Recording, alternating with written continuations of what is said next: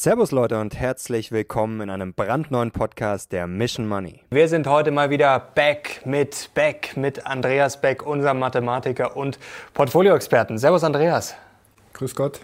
Servus, freut mich sehr, dass du wieder bei uns bist. Die Leute können es ja mal kaum erwarten. Und heute haben wir mal ein sehr spezielles und spannendes Thema. Wir wollen jetzt mal nicht allgemein über die Märkte reden, sondern über Tesla. Wahrscheinlich eines der heißesten Eisen schon seit Monaten am Finanzmarkt. Und wir haben uns mal einen spannenden Vergleich vorgenommen und zwar mit Volkswagen. Das war jetzt nicht ein ganz so heißes Eisen in den letzten Jahren unbedingt.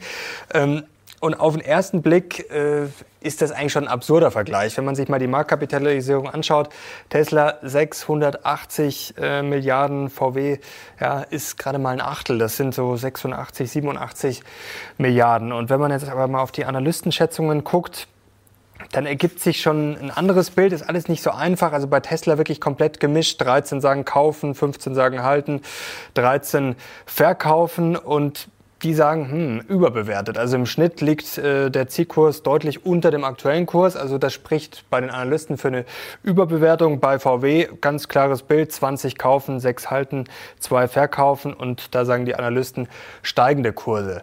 Und dann haben wir auch noch den Punkt, Tesla verkauft natürlich mittlerweile schon ein paar Autos, aber im Vergleich zu VW ist es, ich will jetzt nicht sagen schlechter Witz, aber es ist schon eine andere Größenordnung. Also müsste man doch jetzt eigentlich zum Schluss kommen, Tesla völlig überbewertet, oder? Ja, also Tesla versus VW, das ist wirklich ein schöner Vergleich. Unterschiedlicher könnten die Welten im Moment nicht aussehen. Du hast es schon gesagt, achtfache Bewertung, mhm.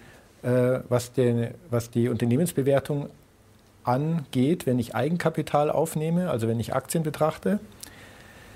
Ja, wenn man sich das anschaut, das ist natürlich auf den ersten Blick sehr absurd. Ähm, der Aktieninvestor gibt Tesla so unglaublich viel Vorschusslorbeeren, dass er dieses Unternehmen so wahnsinnig hoch bewertet, wo überhaupt noch gar keine Gewinne dagegen stehen. Ähm, dass das absurd ist, erkennt man jetzt nicht nur, wenn man jetzt die Analystenschätzungen dagegen stellt, sondern auch, wenn man zum Beispiel den Anleihenmarkt aus, äh, anschaut. Mhm. Unternehmen nehmen ja nicht nur Eigenkapital auf, sondern auch Fremdkapital. Und wenn man da eine vergleichbare Anleihe betrachtet, Laufzeit 25 gibt es eine erstrangige Anleihe auf US-Dollar, sowohl von VW als auch von Tesla. Die sind eigentlich strukturidentisch. Mhm. Dann sieht man, dass äh, Tesla vierfach schlechter bewertet ist als VW. Also Tesla hat 4,4 Prozent Umlaufrendite, die sie zahlen müssen für ihre Schulden. Und VW zahlt etwas über 1 Prozent Zins. Ja, also die Aktieninvestoren bewerten Tesla achtmal höher als VW mhm. und die Anleiheninvestoren bewerten Tesla viermal niedriger oder viermal schlechter als VW. Wie kommt das jetzt zustande? Es liegt natürlich der Schluss nahe, gerade in den Zeiten jetzt von GameStop und Wall Street Bets, dass man jetzt sagen könnte, ja klar, im Aktienmarkt, da sind jetzt die ganzen Zocker unterwegs und die finden Tesla natürlich toll. Vielleicht gerade die Jüngeren finden die Marke einfach toll, finden Elon Musk natürlich toll. Ich persönlich auch. Also man kann jetzt Tesla ja gar nicht schlecht finden. Auch die Mission, die Tesla hat, ist ja äh, gigantisch. Das muss man ja fast äh, sympathisch finden. Ist auch sehr innovativ. Und beim Anleihenmarkt äh, könnte man jetzt sagen, da sind die Profis unterwegs, so die Nüchternen, vielleicht schon fast ein bisschen zu rational. Ähm, trifft dieser Vergleich oder steckt da ganz was anderes dahinter? Ja, ich habe mir gedacht, wir schauen uns jetzt mal noch die Daten an mhm. äh, von den beiden Unternehmen und versuchen noch verzweifelt, das irgendwie rational zu begründen. Auf welche ähm, Daten schaust du denn? Ja, Unternehmensgewinnentwicklung und auch die ganzen Prognosen, wohin entwickelt sich der Elektroautomobilmarkt, wie steht Tesla eigentlich da und solche Geschichten. So, und dann kann man aber mal auf die Theorie gehen, wie entsteht eigentlich der Preis einer Aktie. Mhm. Also dann gehen wir ein bisschen in die Kapitalmarkttheorie. Ähm, das ist aus meiner Sicht dann sehr erhellend, weil dann erkennt man schon, wie so etwas zustande kommt, so eine unterschiedliche Bewertung. Und dann kann man auch direkt eine ganz konkrete Handlungsempfehlung geben an die Zuschauer. Das wird spannend. Dann schauen wir mal, äh, arbeiten wir uns da mal vor, wer vielleicht richtiger liegt, entweder die Aktieninvestoren oder die Anleiheninvestoren, wo da die Wahrheit liegt. Ähm, wie schaut es denn jetzt aus? Äh, Beispiel Marktanteil E-Autos. Wie äh, schaust du da drauf? Und was sind sonst noch Kennzahlen, du hast es gerade angesprochen, die man da auf dem Schirm haben muss? Ja, die, die Sache ist halt, dass es ein Feld ist, was ja noch nicht wirklich beackert wurde, diese Elektroautomobilität. In der Vergangenheit hat, haben die anderen Automobilkonzerne Tesla das Feld überlassen und die konnten auch sehr schöne Erfolge vorweisen, auch sehr innovative Sachen entwickeln und haben eine gewisse Dominanz in diesem Feld gehabt. Also und sind auch heute noch weltweit Marktführer, was die reinen Elektroautos mhm. angeht. Aber das ist eine Welt von gestern. Das hat nichts mehr zu tun mit der Welt von morgen, weil morgen stürzen sich alle großen Automobilkonzerne auf diesen Markt. Also eigentlich von China bis Amerika haben ja fast alle Staaten solche Ziele vorgegeben, dass ab 2025, 2030, 2035 quasi die Benziner und die Dieselautos aussterben sollen. Das heißt, egal ob ich Toyota anschaue, General Motors oder VW, mhm. da ist es eine Maschine im Hintergrund im Gang und es wird eine solche Invasion geben von Modellen und Innovationen. Und das wird eine komplett andere Welt sein. Wie wird sich Tesla in dieser neuen Welt behaupten? Das ist halt offen. Wenn ich es mir jetzt ganz einfach mache und sage, die Zukunft ist wie die Vergangenheit, ja, dann könnte schon eine sehr hohe Bewertung für Tesla herauskommen. Die Daten, die man schon hat, sprechen aber nicht dafür. Also zum Beispiel in, in, in Deutschland seitdem der ID3 raus ist, ist er absoluter Marktführer mhm. von VW.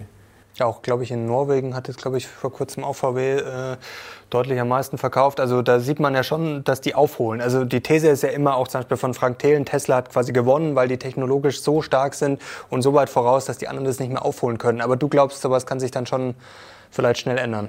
Na, das sieht man schon an den Märkten, mhm. äh, die wo konzentriert angegangen werden. Also auch der Renault Zoe ist da zu nennen zum Beispiel. Also es gibt, Tesla hat gewisse Dinge sehr gut gemacht und hat in gewissen Dingen noch einen Vorsprung. Aber zum Beispiel die beiden führenden Märkte, du hast ja schon gesagt, Norwegen, aber auch Holland, mhm. äh, was Elektroautomobilität angeht in Europa, da ist VW vorbeigezogen. Und in China ist nochmal eine ganz eigene Dynamik. Ja.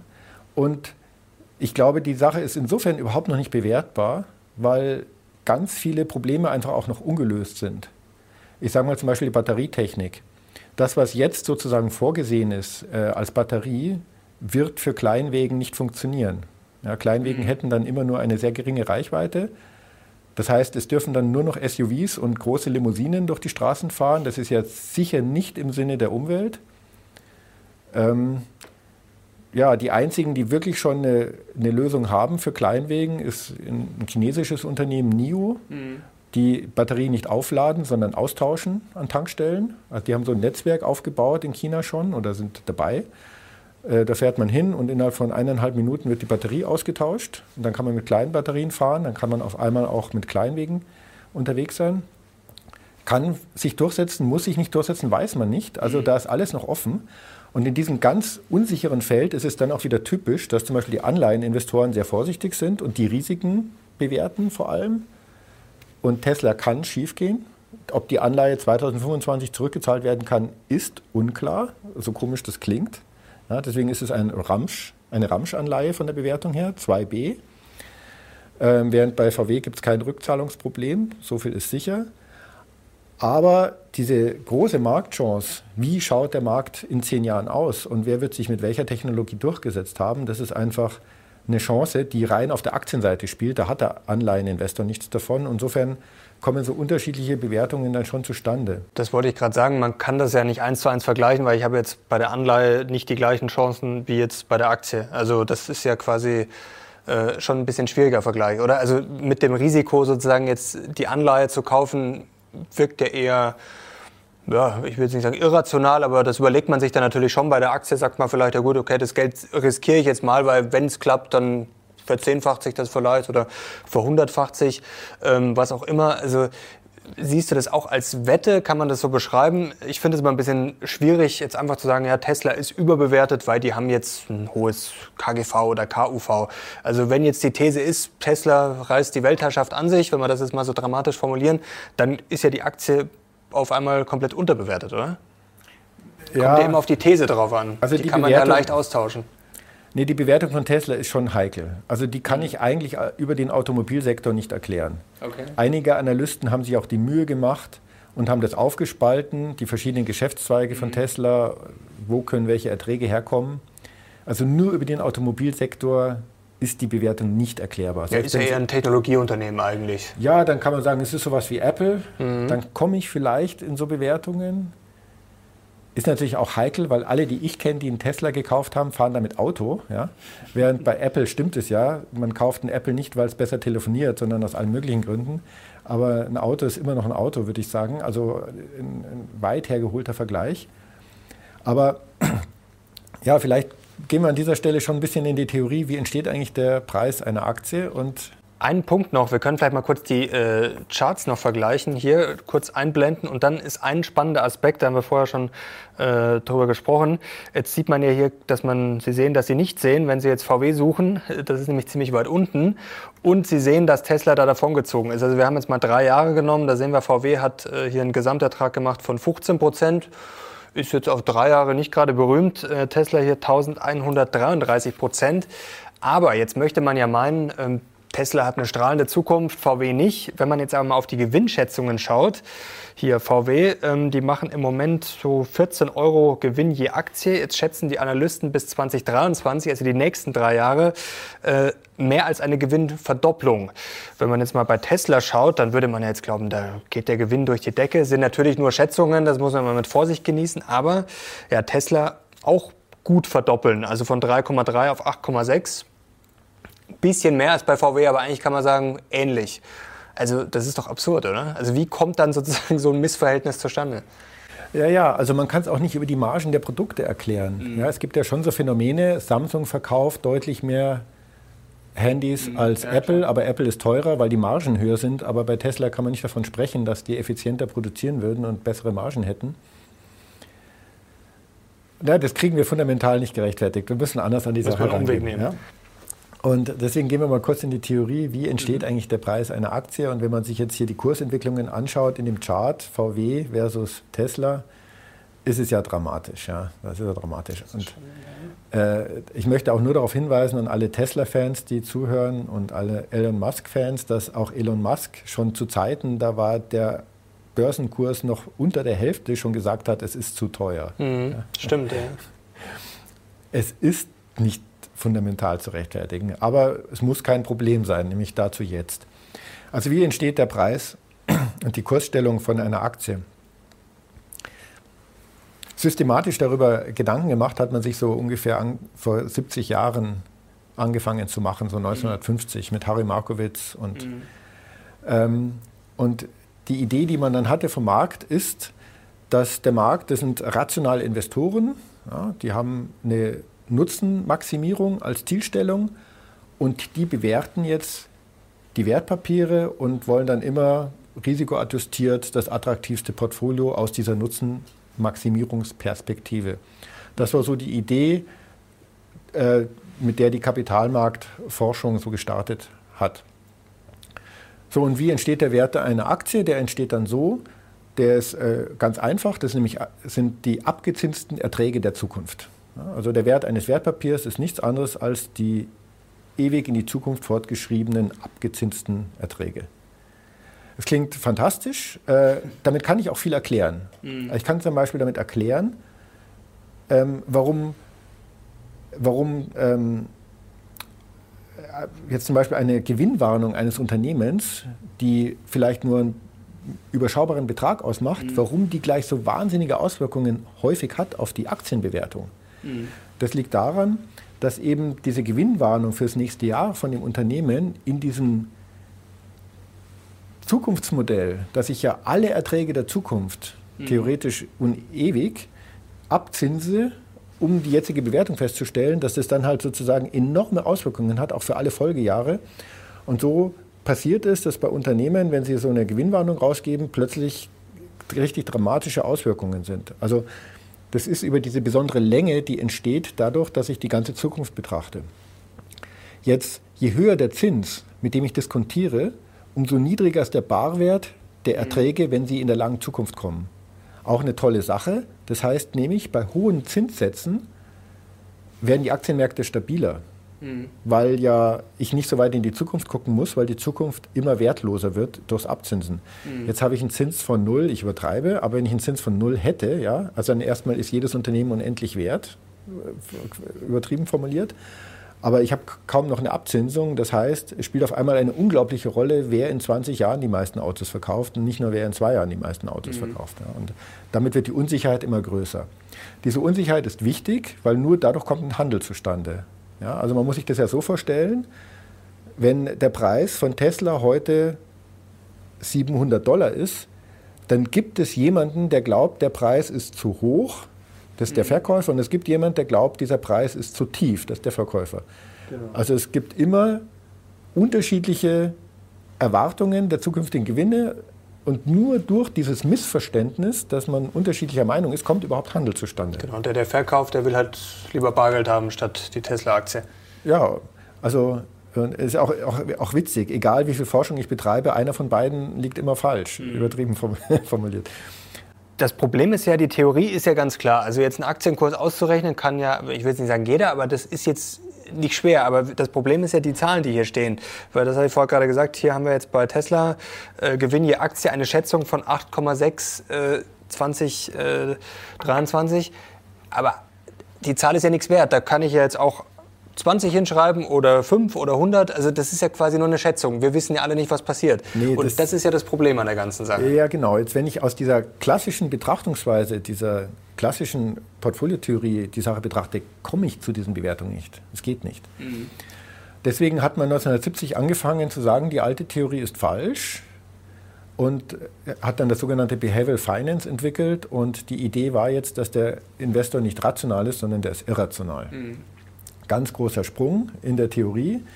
Also es sind Emotionen, die mitwirken und nur wegen diesen Emotionen kommen so extreme Übertreibungen und Boomphasen und Einbrüche und alles ist deutlich immer überspitzt und eben viel zu emotional. Also das war dann der große Wechsel in der Theorie. Es gibt nicht den rationalen Investor, sondern es gibt den verrückten Investor.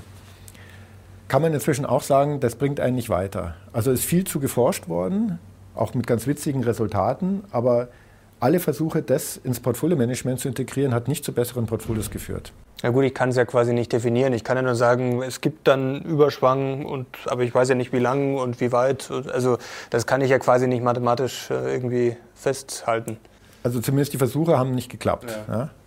Und äh, das wird dich jetzt überraschen, aber inzwischen ist man noch einen Schritt weiter. Mhm. Inzwischen sagt man, es gibt mehr als einen Investor.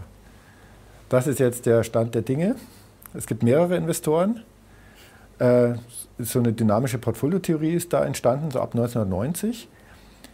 Und die ist wirklich stark. Ja, und da kann man sehr viel Honig draus saugen und die kann auch sehr viel erklären. Und die kann auch das erklären. Was ist darunter zu verstehen?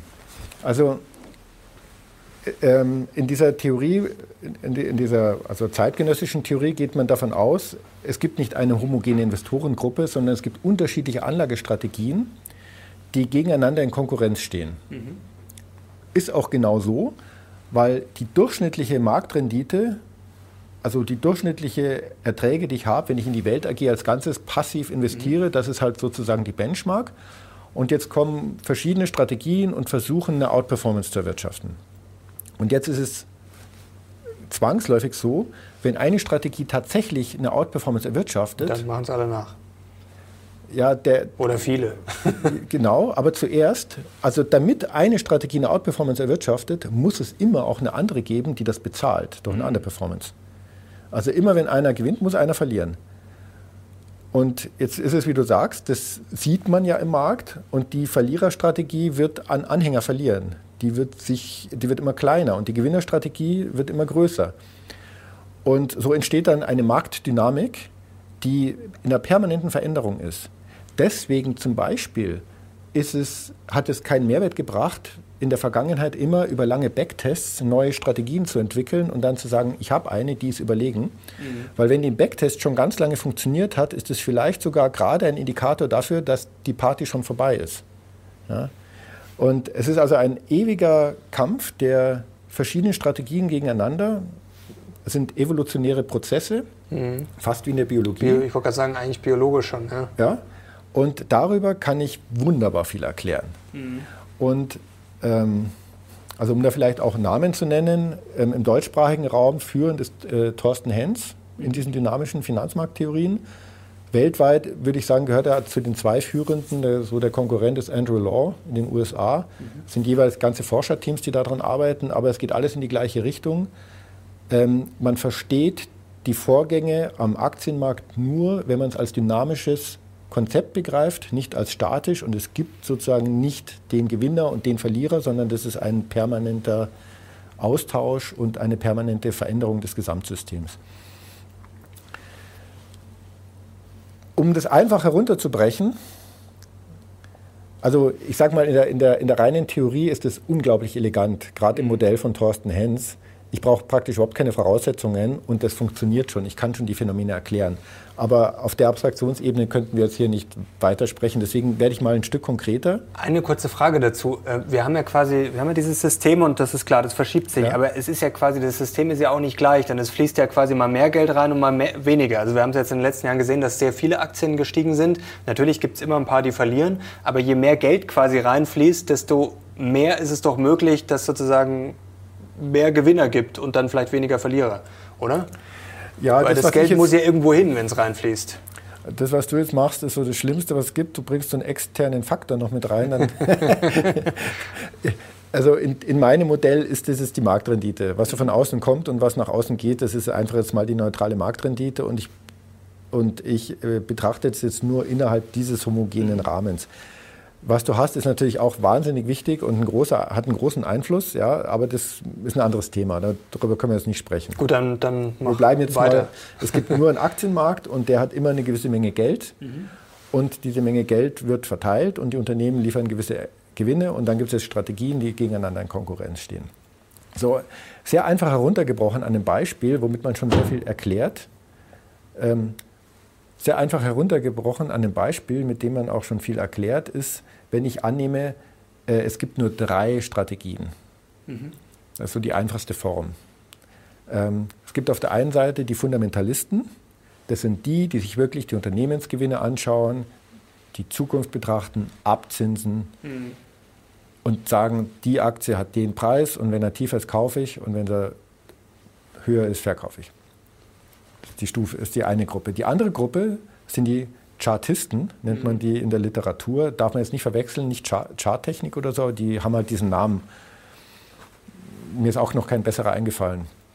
Die Chartisten, die schauen sich nicht das Unternehmen an, die Qualität des Unternehmens, sondern die schauen sich das Wertpapier an, die Qualität der Aktie. Mhm. Und wenn die sehen, es gibt einen Trend, einen Kauftrend nach oben, dann hat es eine gute Qualität und dann investieren sie. Und wenn sie sehen, es gibt einen Verkaufstrend, dann verkaufen sie. Ist ja eigentlich Momentum. Mhm. Momentum ist, ja genau, das Mehr ist so diese Klasse Momentum, Trendfolge. Mhm. Ja, also Chartisten, die schauen sich die Unternehmen gar nicht an, sondern die schauen sich die Kurse an. Und Relative Stärke und was es da genau. alles gibt. Ja. Mhm. Jetzt erste Frage an dich. Was glaubst du, sind mehr? Welche Marktteilnehmer sind dominant? Die Chartisten oder die Fundamentalisten? Gute Frage. Ja, ist schwer zu beantworten, äh, weil sich, glaube ich, sehr unterscheidet zwischen jetzt dem Privatanleger und vielleicht dem, den Profis. Also bei den Profis würde ich sagen eher die Fundamentalisten wahrscheinlich und bei den Privatanlegern würde ich sagen auf jeden Fall die anderen. Ja, vielen Dank, Mario. Die Antwort habe ich erwartet, die habe ich auch immer bekommen, die ist aber falsch. das würde man sofort erwarten, das würde man allein schon deswegen Oder sofort ist es genau erwarten. andersrum? Ne, andersrum ja, kann es nicht sein, aber. Doch, ähm, Echt? Das würde man deswegen sofort erwarten, weil ja die ganze klassische Portfoliotheorie auf den rationalen Fundamentalisten aufgebaut ist, mhm. sodass jeder sagen würde, na gut, das ist doch der Standard. Aber jetzt schauen wir es uns mal an. Die ganzen äh, institutionellen Investoren, die mit Risikobudgets arbeiten müssen, sind per se Chartisten. Mhm. Weil immer wenn es fällt, geht ihnen das Risikobudget aus und sie müssen raus immer nachdem es gestiegen ist, haben sie mehr Budget und sie können ihre Risikoposition erhöhen. Also die handeln immer zyklisch quasi nicht antizyklisch. Also die ganzen mit Asset Liability Verpflichtungen sind schon mal ziemlich, ziemlich chartistisch unterwegs. Mhm. Die Passivinvestoren der MSCI World sind gemäßigte Chartisten. Immer was am teuersten ist, ist am höchsten gewichtet. Also bleibt, eigentlich ist schon unglaublich, ne, wie wenige es gibt, die wirklich fundamental agieren im Markt, mhm. wenn man sich das mal genau anschaut. Da bleibt dann ein Warren Buffett und noch ein paar andere oder Value-Investoren, ja, mhm. oder auch ein MSCI Value Index, aber oder Quality Index. Aber im Prinzip ist es so, Die Erstvermutung wäre, ja, ja, klar, sind ja eigentlich alles Fundamentalisten, weil es entspricht ja auch der klassischen Theorie. Mhm. Aber in Wirklichkeit spielen die hält gar sich, nicht die große Rolle. Hält sich keiner dran, aber sie können sich quasi nicht dran halten. Ja. Jetzt ist natürlich die Frage, was äh, sinnvoller ist. Also das zyklische Investieren ist wenig sinnvoll. Also wenn jetzt die Krise kommt, dann ist es ja quasi äh, sinnvoller dann äh, zu investieren. Da sind ja den Profis auf die Hände gebunden. Aber trotzdem ist denn dieses Fundamentale äh, so erfolgreich? In der Theorie natürlich schon, aber das Problem ist ja, ähm, nur weil ich fundamental etwas mache, liege ich ja noch lange nicht richtig. Also ich kann ja auch fundamental falsch analysieren. Äh, das ist ja das Problem. Also gibt es da irgendwelche belastbaren Zahlen? Also lohnt sich fundamental zu sein oder sind es dann sozusagen die, die dann am Ende dann am allermeisten draufzahlen? Lass mich noch die dritte Gruppe. Ach so, ja, stimmt, die haben wir vergessen. Lass ja. mich noch die dritte Gruppe bringen, dann beantworte ich das gerne. Die dritte Gruppe, die werden in der Literatur Noise Trader genannt. Mhm. Ja, das sind die, die gar keine klare Richtung haben, die mal so, mal so, die. Die sind irgendwelche Nachrichten. Die produzieren Lärm im mhm. Markt sozusagen. Das sind natürlich sehr, sehr viele Privatanleger, und die Noise Traders, die sind je nach Stimmung, schauen sie mal fundamental und dann schauen sie mal wieder auf, ach, der Kurs ist aber gestiegen und dann machen sie wieder das und jenes. Also jetzt schauen wir VW und Tesla an. Ist ganz klar, ja. Es, Chartisten sind halt sehr dominant am Markt. Jetzt entsteht ein Trend in einer Aktie, die bei Tesla so vor ein, einem Jahr vielleicht angefangen hat. Vorher gab es Analystenschätzungen, die haben Tesla mit 10 Dollar bewertet. Vorher gab es schon Konzepte, dass die Restrukturierung scheitert bei der Insolvenz, weil sie zu defizitär sind in der Produktion mhm. und so. Also vorher war eine ganz andere Stimmung. Dann kippte das und es stand, entstand so ein Trend. So, die Chartisten, die Professionellen, sind da sehr früh rein. Mhm. Dadurch gibt es einen Kaufdruck. Wer ist denn der Verkäufer? Die Fundamentalisten sind ja schon längst draußen. Also es entsteht ein Kaufdruck, wenig Verkäufe und dann wird der Trend immer stärker. Das heißt, auch die gemäßigten Chartisten gehen rein. Zum Beispiel die Indizes, der SP 500 und so geht dann mit einer hohen Gewichtung rein. Und der, der Schlüssel jetzt, also die, die, die wichtigste Information für den Zuschauer ist jetzt folgendes. Jetzt gibt es halt dann so eine gewisse Dramaturgie. Irgendwann sind die ganzen Chartisten investiert. Und es ist so weit weg von den Fundamentaldaten, dass der Trend bricht. Mhm. Und dann fängt die Aktie an zu fallen. Ja, dann dreht dann, sich der Spieß um und dann, genau. dann geht, gehen quasi die ersten Chartisten raus und dann irgendwann immer mehr und dann Genau die, genau, die Fundamentalisten kaufen aber schon lange nicht mehr. Mhm. Dann gibt es eine Marktphase, da kaufen weder die Chartisten noch die Fundamentalisten. Mhm. Und dann entstehen halt große Blutbäder. Und irgendwann ist es so tief gefallen, dass die Fundamentalisten wieder anfangen zu kaufen. Dadurch entsteht der Trend. Mhm. Und dann gehen die Fundamentalisten langsam raus, dann kommen die Chartisten rein und so gibt es bestimmte Zyklen ja, in diesen Kursen. Und jetzt ist es so, was ist denn die überlegene Strategie? Es ist tatsächlich so, dass man jetzt das nicht einfach beantworten kann. Also es gibt sehr viele Argumente für eine hochwertige Chartistenstrategie und es gibt Argumente für eine hochwertige Fundamentalistenstrategie. Vereinfacht gesprochen kann man sagen, die Fundamentalisten sind langfristig die deutlich überlegenen, die Chartisten sind mittelfristig tendenziell besser. Mhm. Aber wer immer verliert, und das ist die Botschaft die an die Noise. Zuschauer, die Noise Trader verlieren immer. Also Konkret auf die Tesla-Aktie, wer sie vor einem Jahr schon hatte, braucht sie jetzt nicht verkaufen. Der kann warten, bis der Trend wirklich bricht. Aber wer sie vor einem Jahr nicht hatte, braucht sie jetzt auch nicht kaufen. Also das ist ja so der klassische, dieser FOMO-Aspekt, dieses Fear of Missing Out, dass man dann irgendwann das Gefühl hat, die ganze Welt wird reich und ich bin eigentlich der einzige Depp, der Tesla jetzt nicht hat. Und dann kaufe ich es quasi, weil ich halt erstens hoffe, dass sie noch weiter steigt und weil ich zweitens äh, das Gefühl habe, ich bin der einzige, wirklich der einzige auf der Welt, der sie nicht gekauft hat. Und dann ist natürlich die Gefahr groß, dass es dann, wie du es gerade beschrieben hast, irgendwann halt mal ja, in die andere Richtung läuft. Ähm, ja, es gibt zwei so Irrtümer. Und dann wahrscheinlich die, die dann spät rein sind und dann schnell im Verlust sind, die gehen dann vielleicht auch wieder schnell raus. Das kann ja dann das wahrscheinlich auch ins Rutschen bringen, oder? Also die schieben es dann vielleicht noch an und dann kaufe ich jetzt Tesla, sage ich mal, und dann bin ich halt mal 10, 20 Prozent im Minus. Da ja. kriegen vielleicht viele dann auch kalte Füße. Nee, es gibt, es gibt, genau, es gibt jetzt so zwei Missverständnisse, die bei Privatanlegern häufig zu hohen Verlusten führen. Mhm. Das eine ist, nachdem schon die Hockeystick-Bewegung genommen hat und sich gelöst hat von den Fundamentaldaten, Da muss man ja immer vorsichtig sein, weil irgendwie kann ich es immer begründen. Ja? Das, das, also man muss dann schon auch ein bisschen kritisch auf die Daten gucken. Aber in dem Moment, in dem es so diese Bewegung angenommen hat und die Leute denken, ui, ich habe es verpasst, eigentlich ist es ein tolles Unternehmen, eigentlich wollte ich das immer schon und mhm. die jetzt reingehen. Das ist so die eine Seite, so die Angst, was zu verpassen.